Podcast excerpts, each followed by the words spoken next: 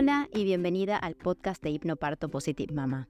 Soy Andrea Halvorsen, madre de tres e instructora perinatal con hipnoparto. Si al igual que yo estás harta de escuchar historias de horror en sala de partos, estás en el lugar correcto. Quédate y gestemos juntas la revolución del parto. Hola y bienvenida a otro episodio del podcast de Positive Mama. En este episodio vamos a estar hablando de otra de las patas del parto, que es el ambiente, el lugar que vas a elegir para ir a tener a tu bebé. Este lugar es muy importante porque em, es el lugar donde te tendrías que sentir lo más a salvo posible.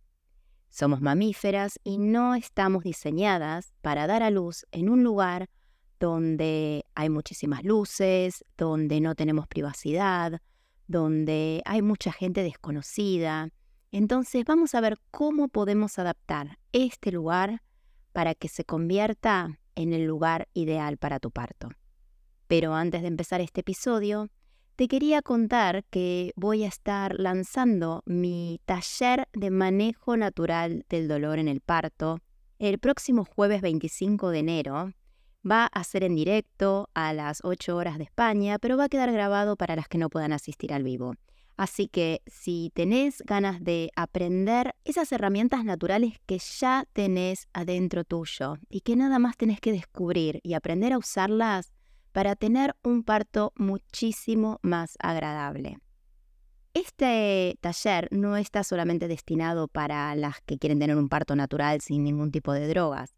Al contrario, está destinado para todas las mujeres que van a tener un parto, porque aunque vayas a, por ejemplo, pedir una peridural, te cuento que para llegar a ella necesitas estar al menos 3 centímetros dilatada, y esto puede llevar horas y horas de trabajo de parto sin ningún tipo de analgesia.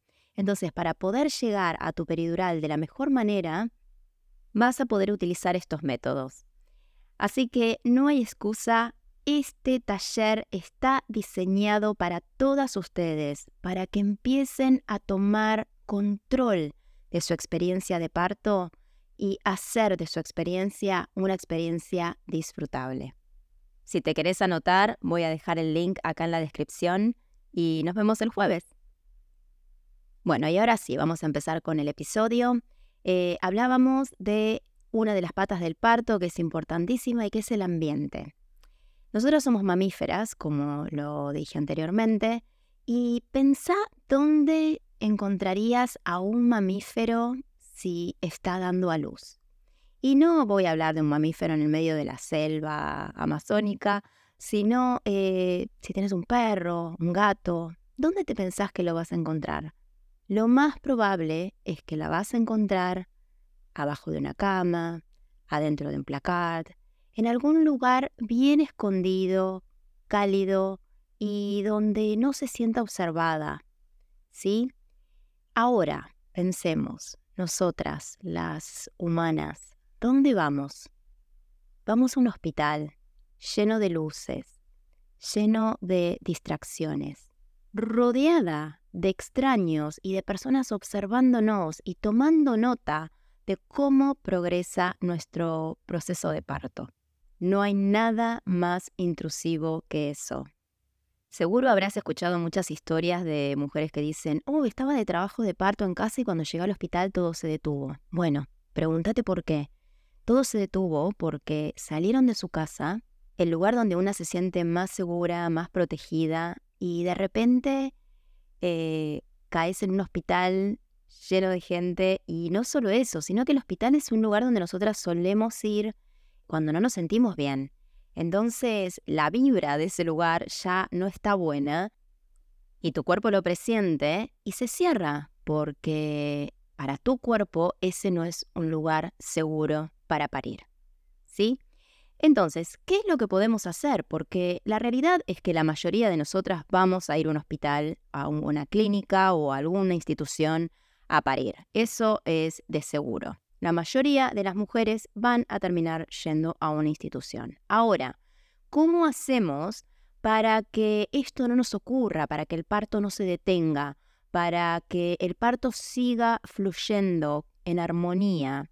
aunque estemos en un lugar hostil para nuestro cuerpo. Entonces, en este episodio te voy a dar mis top tips para la transferencia al hospital, o sea, ir de casa al hospital y te voy a contar una de las frases del divino de Michel Odant, eh, que es eh, un obstetra muy, muy conocido eh, francés, que dice que la primera intervención del parto es dejar la casa. Entonces, una vez que dejas tu casa, estás interviniendo la mm, fisiología del parto, ¿sí? Entonces, ¿qué hacemos primero cuando vamos a dejar nuestra casa? Bueno, cuando decidiste que ya es momento de salir para el hospital, que estuviste haciendo tu trabajo de parto en casa eh, lo más posible, porque siempre digo, trata de quedarte en casa lo más posible para no eh, ir demasiado temprano a la institución, porque ahí vas a estar arriesgando realmente que todo se detenga o que pases muchísimas horas en una institución. Entonces, ¿qué hacer cuando ya decidiste que te vas a trasladar a la institución? Bueno, eh, en el coche que hayas elegido ir o en el tipo de transporte que hayas elegido ir, eh, utiliza un tapaojos y auriculares. ¿Sí? Entonces, con esto lo que vas a hacer es vas a bloquear todas las distracciones que hay de camino a la institución, ¿sí? Vos no sos la que se tiene que encargar de ese viaje, de ese viaje se va a encargar la persona que esté acompañándote, ¿sí? La persona que te acompaña es la encargada del viaje, es eh, la persona que va a estar manejando o la persona que va a estar acompañando al conductor, entonces, vos realmente no tenés que preocuparte por eso. Vos tenés que hacer todo lo posible para llegar a la institución de la misma manera en la que saliste de tu casa. ¿Sí? Calmada, eh, con un trabajo de parto activo, tal cual como saliste de tu casa. Entonces, cuando vos te pones los tapabojos, te pones los auriculares, puede ser con tu música, puede ser con mis audios de hipnoparto, con cualquier audio que te haga sentir bien, en ese momento lo que vas a hacer es enfocarte en tu interior. ¿Por qué? Porque si ya decidiste salir para la clínica, es porque tu trabajo de parto se está intensificando, ¿sí? Todo está progresando. Entonces las sensaciones también van a ser muchísimo más intensas y es un buen momento para tomar ventaja y conectarte con el interior de tu cuerpo y entender lo que está sucediendo. Bueno, ahora las contracciones son muchísimo más fuertes.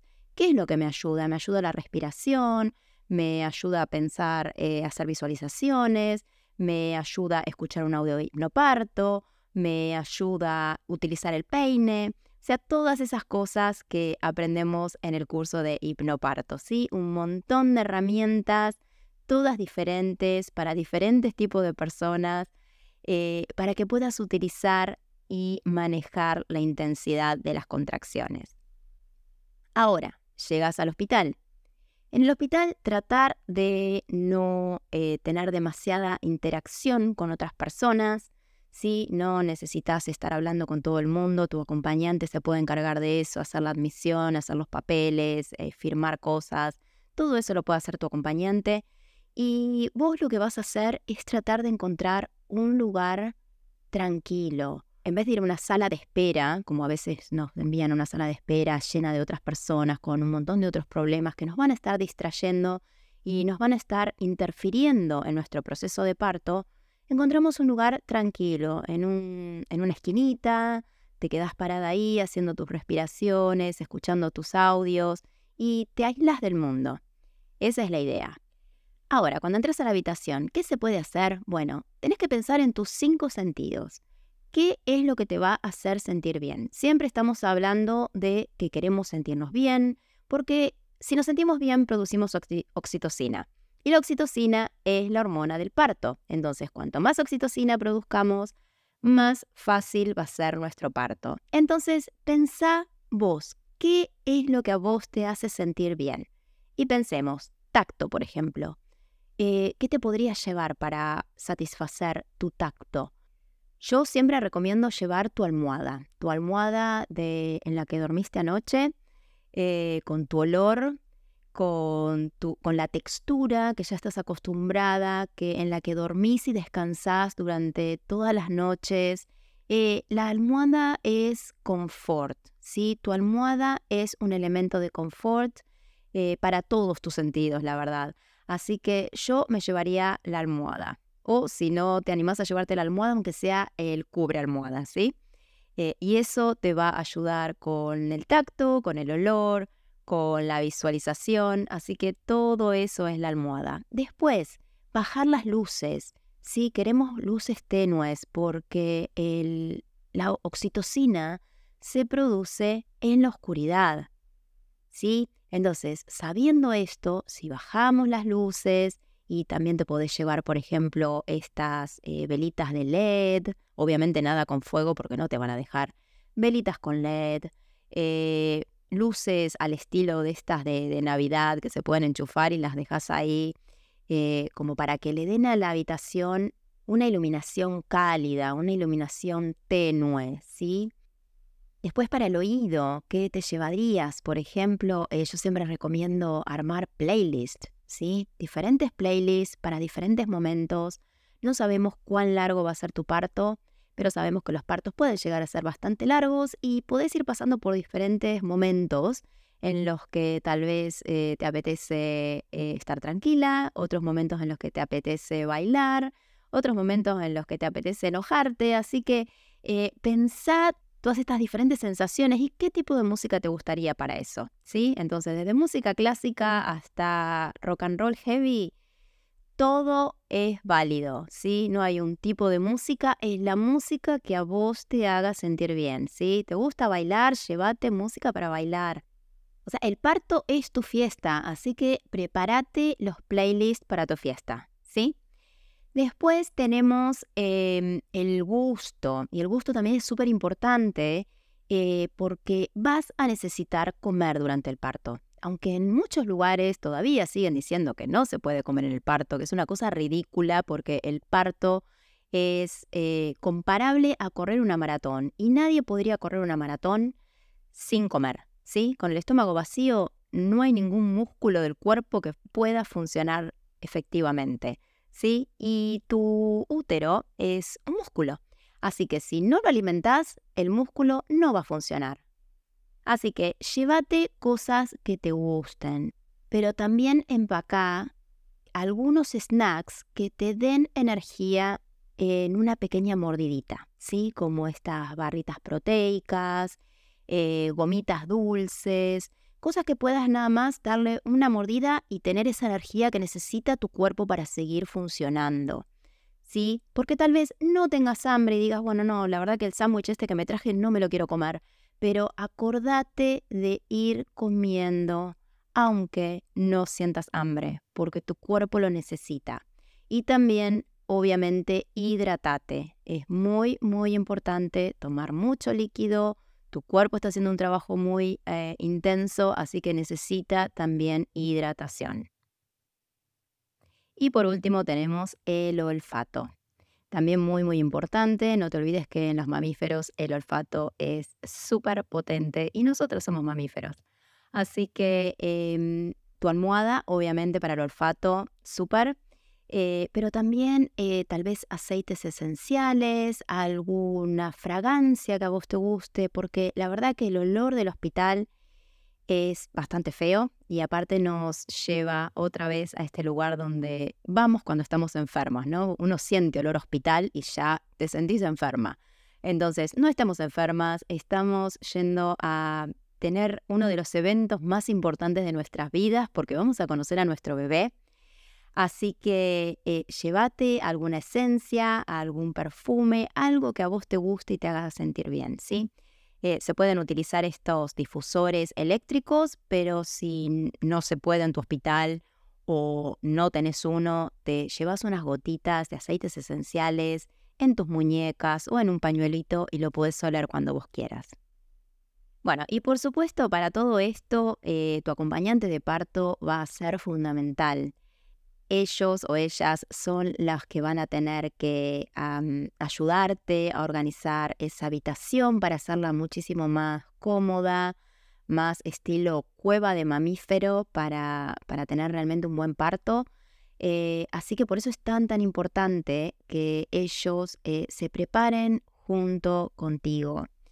Y eso es lo que hacemos en mi programa Renacer con Hipnoparto, que es totalmente online y lo pueden hacer juntos para realmente estar en la misma sintonía.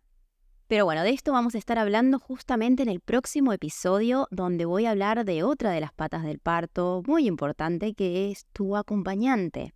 Así que no te pierdas el próximo episodio sobre el acompañante, cuál es su rol y cómo te pueden apoyar en el día del parto. Bueno, espero que hayas tomado nota de todos los tips que te di porque te van a ser muy, muy útiles. Y si querés sumarte al taller de manejo del dolor en el parto, eh, acordate que el link está en la descripción. Nos vemos en el próximo episodio. Chao.